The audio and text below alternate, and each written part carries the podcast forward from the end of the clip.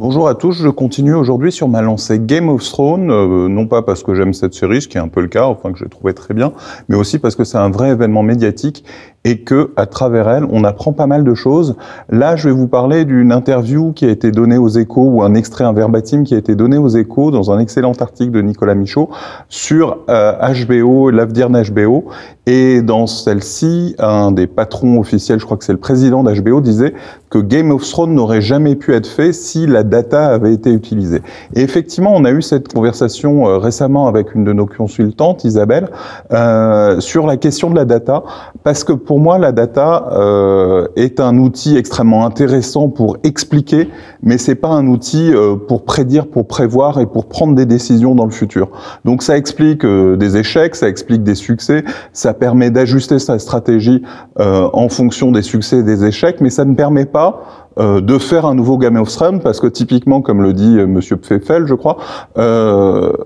le, il y a dix ans, euh, faire une série médiévale avec des dragons, euh, bah, personne ne le faisait, c'était pas attendu et aucune data n'aurait pu prédire que ce serait un succès et le succès que ça a été. Aujourd'hui, euh, on va avoir des nouvelles séries avec Le Seigneur des Anneaux, avec The Witcher, etc., qui vont être des séries inspirées et prolongées de Game of Thrones, en tout cas à partir d'autres romans médiévaux fantastiques. Et la data peut dire oui, ça a marché pour Game of Thrones, ça marchera sûrement pour cette série-là. Mais il y a dix ans, le succès de Game of Thrones était imprédictible dans la data c'est ce que je dis souvent, la data ne permet pas de prendre la vraie décision pour le futur, celle qui va changer euh, la face d'une entreprise. Qu'en pensez-vous? Quelle puissance donnez-vous à la data? Est-ce que vous croyez que tout est dans la data ou qu'il faut encore de l'intuition, de la créativité pour réussir? À très vite